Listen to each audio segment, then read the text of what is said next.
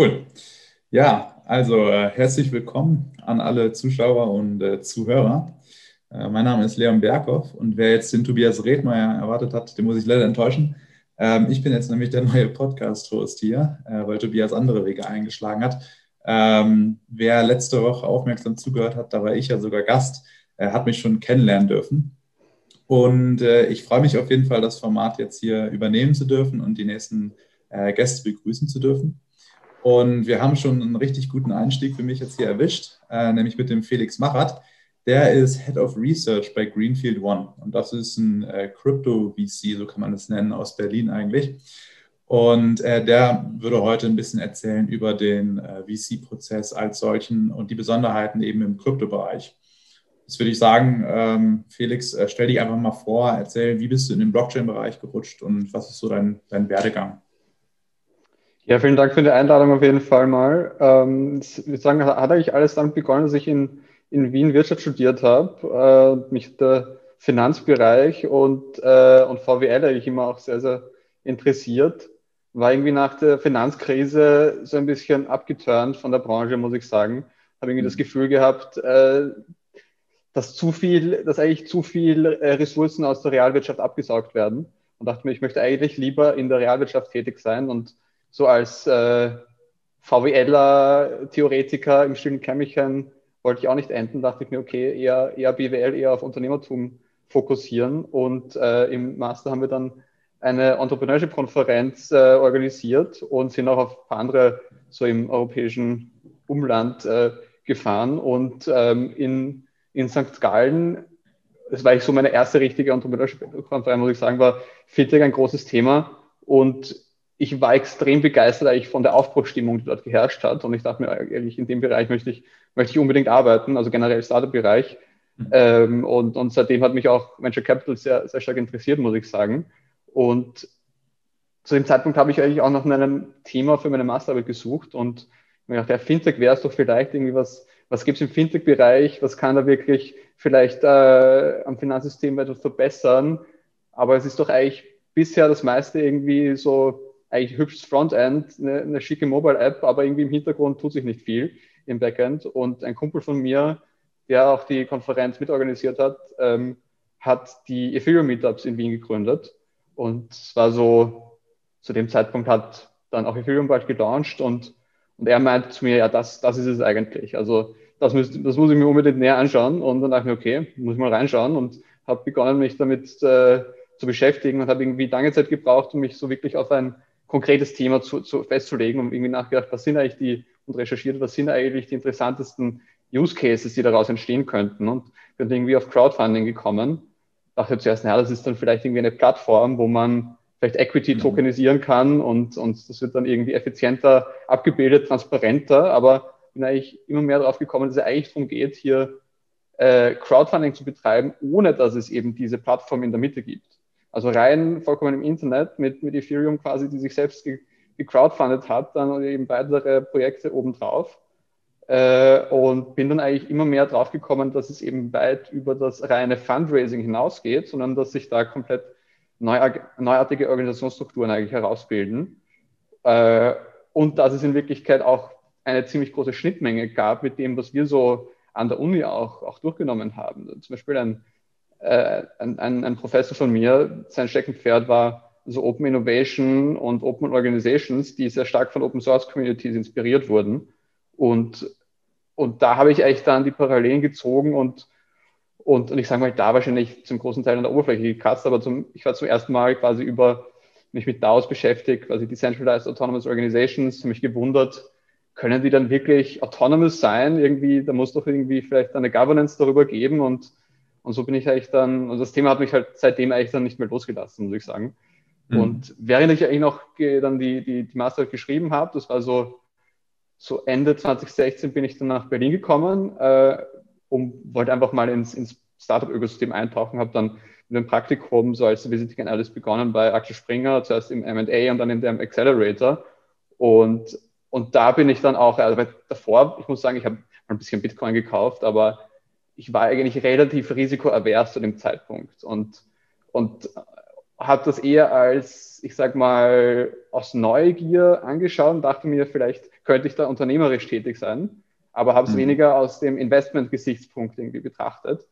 Mhm. Und mhm. im Accelerator dann bin ich natürlich, sag mal, sehr stark mit äh, Startup-Investments in, in Berührung gekommen und da gab es dann auch immer wieder Events mit externen Speakern und so gab es dann einen Krypto-Investor,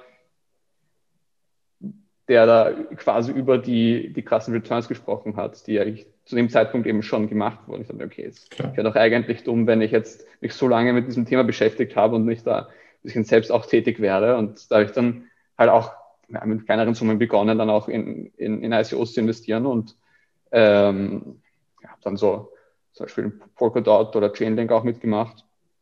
Bin dann aber irgendwie ja, ich sag mal, zu dem Zeitpunkt war ich aber weiter irgendwie noch so eingestellt, okay, ich möchte eigentlich unternehmerisch tätig sein und bin dann so als Business Co-Founder bei einem VR-AdTech-Startup eingestiegen, weil die, also waren, waren zwei sehr starke Developer, die, die, schon viel Erfahrung hatten, die zu dem Zeitpunkt im Accelerator auch waren und äh, ich bin mit eingestiegen, zu einem, zum Sommer 2017 dachte ich dann auch, wir haben, waren gerade am Fundraisen, dachte mir, ja, vielleicht sollten wir auch über eine ICO fundraisen haben das dann aber gelassen, weil die meinten, äh, wahrscheinlich auch sinnvollerweise, das wäre eine zu große Ablenkung von dem, dem Kerngeschäft, das wir eigentlich vorantreiben wollen. Und so habe ich dann aber auch Jascha kennengelernt, der quasi äh, als Angel Investor in Frage gekommen wäre, weil er eigentlich ein sehr ähnliches Geschäft aufgebaut hat im Mobile-Bereich damals, wie so in den Anfangszeiten der iPhones, wie wir eben im, im, im VR-Bereich machen wollten. Und ähm, ist dann leider nichts geworden. Das Startup ist auch dann zerfallen, vor allem weil sich die ursprünglichen Co-Founder zerstritten haben. Und äh, ich sage mal, war eine sehr spannende Zeit, sehr viel gelernt, aber ich glaube, es hat vor allem auch gezeigt, dass es extrem auf die Teamdynamik ankommt in einem Startup. Also kann man noch so viel Erfahrung und Hard Skills haben und, und äh, irgendwie ein geiles Produkt haben. Im mhm. Endeffekt steht und fällt, oder die meisten Early-Stage-Startups scheitern auch eigentlich an der Teamdynamik. Und und mhm. so war es leider bei uns dann auch, aber ähm, war wahrscheinlich gar nicht so schlecht, weil ich äh, mich eigentlich Blockchain weiterhin viel, viel stärker fasziniert hat und einfach aus dem ökonomischen und ähm, ja, volkswirtschaftlichen Aspekt heraus auch und, und wollte mich da dann einfach äh, Fulltime damit beschäftigen und bin, habe aber irgendwie so gemerkt, okay, ich, ich komme auch so ein bisschen in ein kurzfristiges Mindset hinein, so mit, den, mit der Marktdynamik, die man da so erlebt und das hat mich schon irgendwie ein bisschen gestört, muss ich sagen, und haben mir gedacht, mhm. okay, ich möchte eigentlich Venture Capital machen, weil, weil man sich da stärker mit den fundamentalen Aspekten äh, beschäftigt und eben eine langfristige Perspektive einnimmt. Und ähm, habe dann noch eine Zeit lang so auf eigene Faust äh, recherchiert, habe eigentlich gerade, ich wollte gar nicht damit beginnen, mich bei, bei VCs zu bewerben. Und da bin ich aber dann wieder mit Jascha in, in Kontakt gekommen und sage ich, genau perfekt gepasst, weil, weil er meinte, ja, sie sind eigentlich gerade dabei. Also es war so Anfang 2018, äh, wo so die Blase ein bisschen geplatzt ist, könnte man sagen. Ähm, vor, äh, vorübergehend zumindest. Ähm, aber auf jeden ja. Fall ähm, war er halt, äh, der hat gemeint, okay, er hat einen alten, einen alten Freund, der sehr viel Erfahrung im, im Silicon Valley äh, als VC hat, ähm, bei der Deutschen, mhm. Tele Deutschen Telekom, da hat den, den Corporate VC geleitet für, für lange Jahre und äh, wir haben dann quasi begonnen, gemeinsam eine Proposition zu entwickeln ähm, für, für den Fund. Und, und das fand ich eigentlich richtig cool, einfach da als quasi Gründungsmitglied mit dabei zu sein und ähm, dann ins Fundraising zu starten. Und dann auch, mittlerweile sind wir, haben wir den ersten Fund ausinvestiert und, und haben jetzt auch schon das, das First Closing des zweiten Funds hinter uns, letztes Jahr mit Bertelsmann unter anderem, unter anderem als, als Anchor-Investor. Okay. Sehr cool, sehr, sehr interessant. Super spannender Werdegang. Jetzt hast du gerade erwähnt, äh, ihr habt schon euren äh, ersten Fund geschlossen. Ähm, meine grundsätzliche Frage erstmal, was ist denn dann so ein klassisches Target-Unternehmen von so einem Krypto-VC? Ja? Ähm, Stichwort, äh, wenn man sich jetzt zum Beispiel mal Paradigm aus den USA anguckt, die geben dann Geld an sowas wie Uniswap. Aber Uniswap ist ja, hat ja gar kein Equity, das gehört niemandem. Ja? Das heißt, ähm, da gibt man praktisch Geld an, an ein, eine Entität und äh, hat erstmal überhaupt gar keine Vorstellung, wie man wieder zurück an, an, an das Geld kommt. Ja? Äh, deswegen jetzt einfach mal ganz, ganz basic von dir erklärt, äh, worein investiert ihr? Was sind das für Produkte oder Protokolle unter, oder Unternehmen? Ja, ich würde sagen, es gibt ich würde mal sagen, es ist so, Krypto ist da so ein bisschen eine Fortsetzung eines Trends, den es irgendwie schon länger gibt, dass, dass so die Institution Firma so ein bisschen abgelöst wird von Plattformen und offenen Netzwerken, mhm. wo man eigentlich sieht, die, ich sag mal, Value Creation findet zu einem großen Teil eigentlich durch Communities statt, eben auf Plattformen. Und ähm, im Endeffekt das, worin, worin wir investieren, sind eben solche offenen Netzwerke, die äh, erstmalig direkt über einen Token monetarisiert werden können, beziehungsweise Internetprotokolle selbst, die eben direkt über einen äh, Token monetarisiert werden können. Äh, und ich würde sagen, ja, Uniswap zum Beispiel, könnte man sagen, ist incorporated auf Ethereum, quasi, äh, Ethereum als Jurisdiction, die, mhm. Äh, die den, äh, diesen Smart Contract, Investment Contract hier, hier enforced, wo man sagen muss, bevor es diesen Token Launch gibt, gibt es schon genau. klassische Verträge, wo man eben häufig einen sogenannten SAFT eingeht, äh, Simple Agreement for Future Tokens, an, ange, angelehnt an einen Safe, äh, also quasi Standard von Y Combinator, wo äh, quasi ein Equity Convertible, in diesem Fall ein, ein Convertible in Tokens, bevor eben der Token Launch stattfindet. Und die Idee ist eben zu einem großen Teil eigentlich, dass man sagt, wenn denn die Value Creation zu einem großen Teil äh, von Communities getrieben ist, dann, dann sollte man vielleicht auch äh, einen, einen großen Teil der, des Values an diese Community geben, oder? Und, und, und es, es geht ja in diesem, es geht dann häufig darum, wie kann man denn einen Netzwerkeffekt bootstrappen?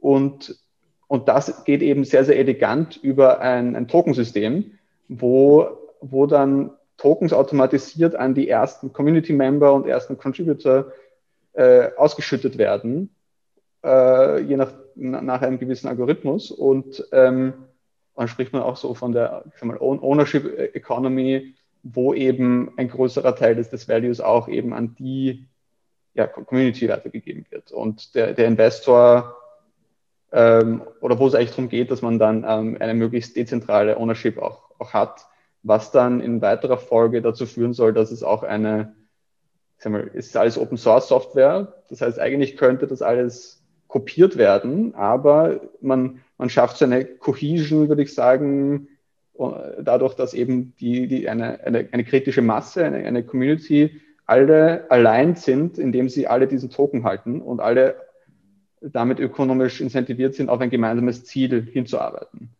Und, äh, und da kann jeder, der will, weltweit daran teilnehmen, ähm, unabhängig, welche Sprache er spricht, unabhängig in welcher Jurisdiction er lebt, braucht man einen Internetanschluss und, und los geht's. Und das ist eigentlich das richtig Spannende daran, ja. weil man eben von Tag eins ein globales Netzwerk bootstrappen kann.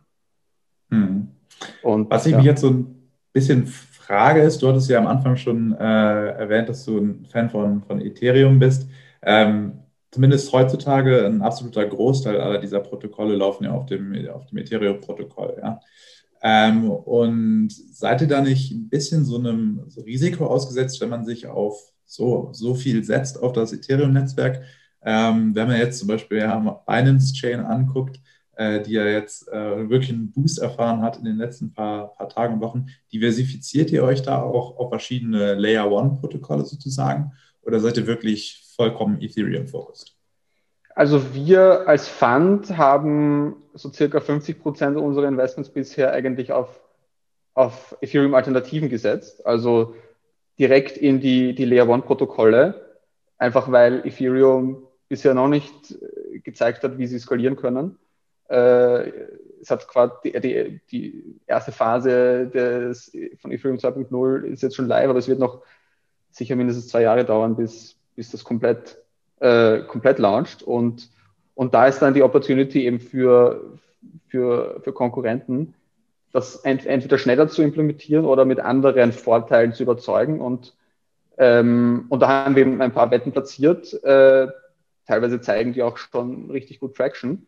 Ähm, mhm. Und auf der anderen Seite haben wir einige äh, Produkte oder Layer-2-Protokolle, wie man häufig sagt, ähm, die auf, die dann aber häufig eben oder in den meisten Fällen auf Ethereum aufbauen. Potenziell aber auch auf, auf andere Chains abwandern können. Und, und Binance Chain speziell ja, interessanter Fall auf jeden Fall. Äh, ich wird halt sehr stark kritisiert dadurch, dass äh, es nur auf äh, 21 Nodes basiert, was nicht allzu dezentralisiert ist und, äh, und vor allem Binance auch kontrolliert, wer denn diese Nodes betreiben kann.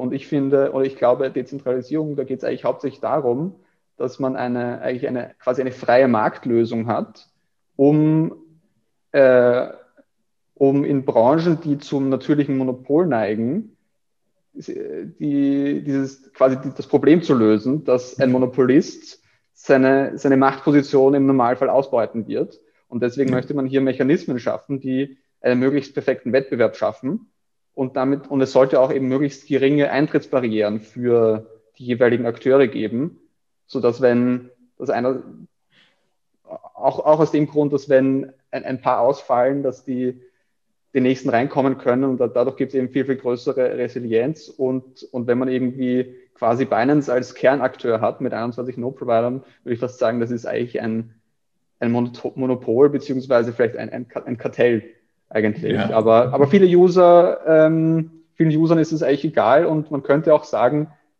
allein dadurch, dass Binance eine sehr, sehr starke Brand hat und ich glaube, Brand ist in dem Bereich weiterhin ein extrem wichtiger Faktor und man spricht immer von Trustlessness, aber im, im Endeffekt kann nicht jeder alles verifizieren, um das gesamte, das alles komplett trustless zu haben, sondern man vertraut eigentlich zum gewissen Teil schon auf der Brand dann ja. und, und auch darauf, dass, dass Binance ja wahrscheinlich weiterhin Umsätze machen möchte und sich somit wahrscheinlich auch nicht fehlverhalten wird und deswegen den Anreiz hat eigentlich das alles äh, quasi zu den Gunsten des Users abzuwickeln. Aber ich glaube nicht, dass das Binance Chain jetzt das globale Settlement-Netzwerk wird und ich glaube auch nicht, dass äh, Elon Musk 1,5 Milliarden Dollar an Binance Tokens kaufen wird.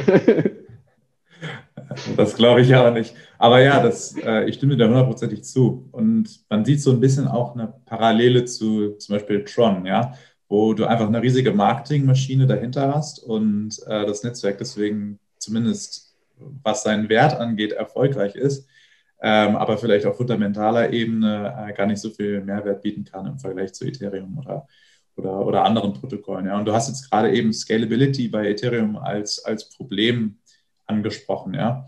Und ähm, was hältst du denn dann von so Layer 2 äh, Solutions auf Ethereum?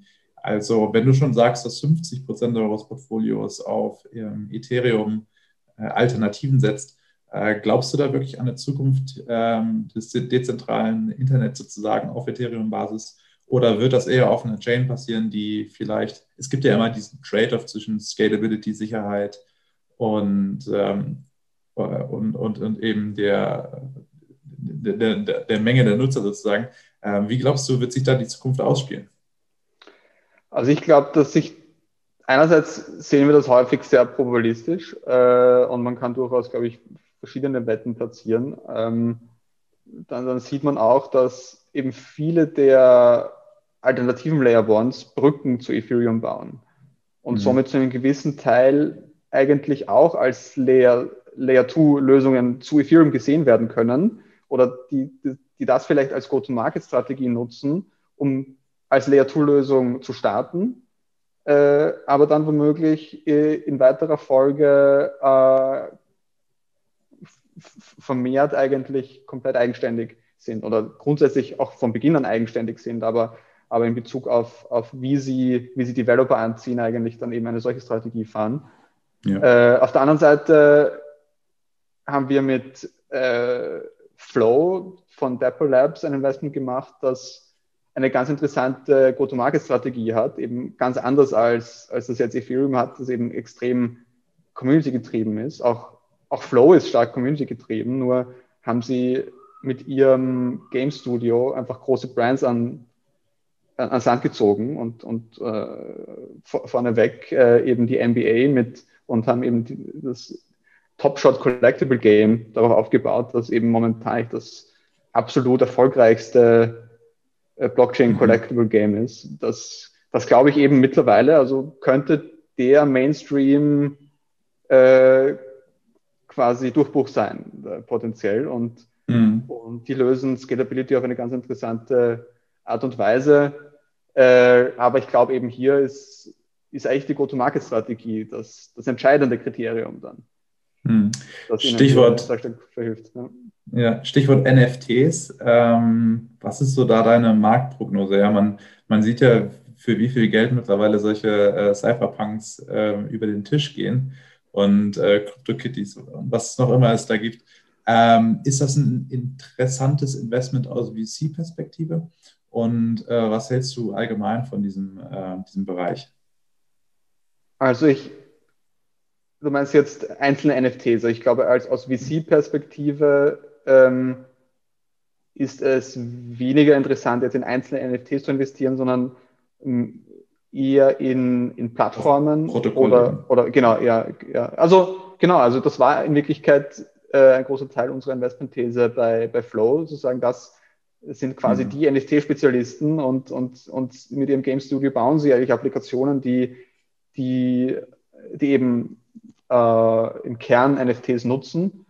Und ich glaube speziell, wenn es, ich glaube, ganz generell, je, ähm, je, je, je mehr ähm, wir vom digitalen Raum abhängen oder unser, unser Leben auch sehr stark mit dem, mit dem digitalen Raum verknüpfen. Jetzt einerseits in, in Spielen, die, die rein ähm, jetzt sag mal, auf einem Bildschirm ablaufen, aber immer mehr wahrscheinlich auch dann in, in Virtual Reality vielleicht oder Augmented Reality.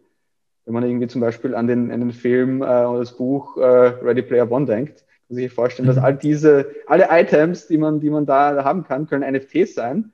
Und, ja.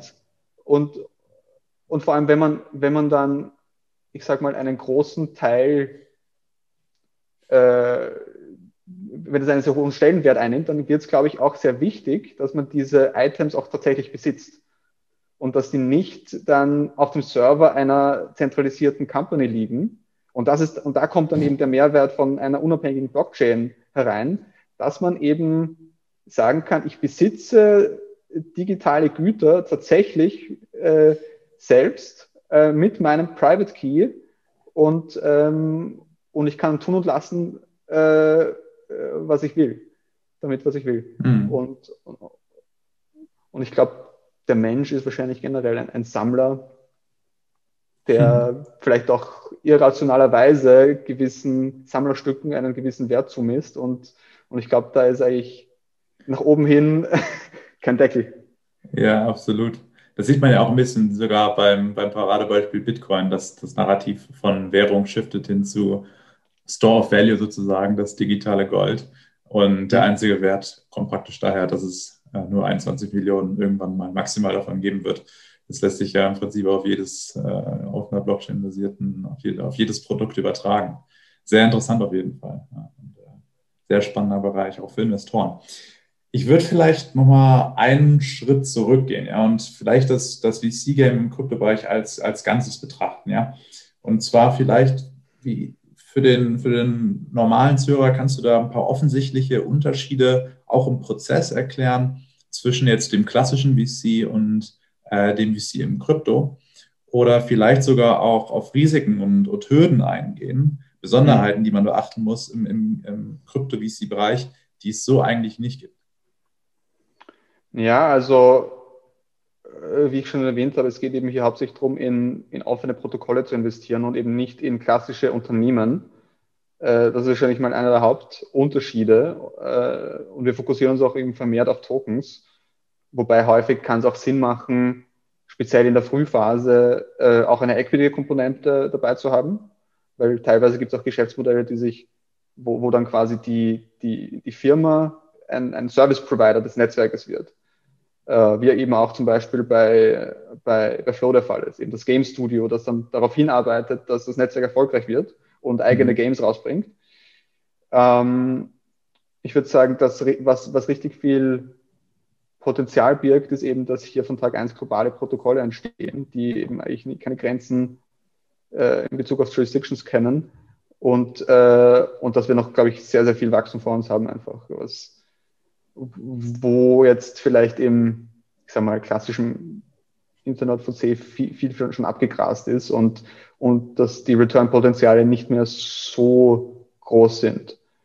äh, die Tokens sind häufig oder ich sage mal, ein, ein erfolgreiches Kryptonetzwerk braucht eigentlich relativ früh einen liquiden Tokenmarkt, weil es eben darum geht, dass die Akteure zum Beispiel die, die Supply-Seite, die, die ein Netzwerk dann betreibt, diesen Token häufig kaufen muss, um ihn als, als Sicherheitsdeposit zu leisten. Und, und deswegen ist es einerseits wichtig, dass es diese liquiden Märkte gibt und andererseits könnte man ja sagen, naja, dann könnten wir eigentlich schon sehr, sehr früh verkaufen. Äh, und das braucht, glaube ich, eine, eine spezielle oder eine höhere Disziplin als im, im klassischen VC-Bereich, wo man einfach sagt, naja, wir, wir müssen quasi kontinuierlich unsere Conviction weiterhin testen und, und abwägen, wie viel Potenzial eigentlich, wie viel Wachstumspotenzial da noch drinnen ist. Und ähm, ich glaube, was wir sind als klassischer VC strukturiert in diesem Sinne, was, glaube mhm. ich, hilft, einfach auch Marktzyklen zu durchtauchen und, ähm, und eben diese langfristige Brille aufzusetzen und teilweise auch äh, Lockups einzugehen. Also das ist auch häufig der Fall, dass man, dass man hier Deals macht, wo man, wo man sich längere Zeit einloggt und obwohl der Token schon liquider ist, man als Investor ein, ein Vesting hat und, ähm, und dann teilweise da auch Discounts bekommt. Äh, was sich aber nicht ändert, würde ich sagen, ist, dass, dass Plattformen einfach Zeit brauchen, sich zu entwickeln. Also da ja. gibt es Up Ups, Ups and Downs im, im Tokenpreis, aber es braucht einfach Zeit, bis sich das entwickelt und ich glaube, da braucht man einfach eine einfach Geduld und äh, Perseverance irgendwie. Also Gibt es da vielleicht auch so einen bitteren Nachgeschmack von diesem ICO-Boom von Ende 2017, Mitte 2018, wo es so viele ICOs gab, die wahrscheinlich zum größten Teil unerfolgreich waren, ähm, dass man vielleicht dieses Sentiment, was auch wirklich noch vorhanden ist in der Community, auf, auf Krypto-VCs überträgt und deswegen ein bisschen skeptischer ist? Oder siehst du das persönlich gar nicht? Manche sehen das vielleicht so, aber ich, ich würde mhm. das eigentlich sehr stark mit dem Dotcom-Boom auch vergleichen. Da ist auch sehr viel, sehr viel Schrott gepusht worden und äh, plötzlich ist jeder äh, Hans und Franz Aktieninvestor geworden.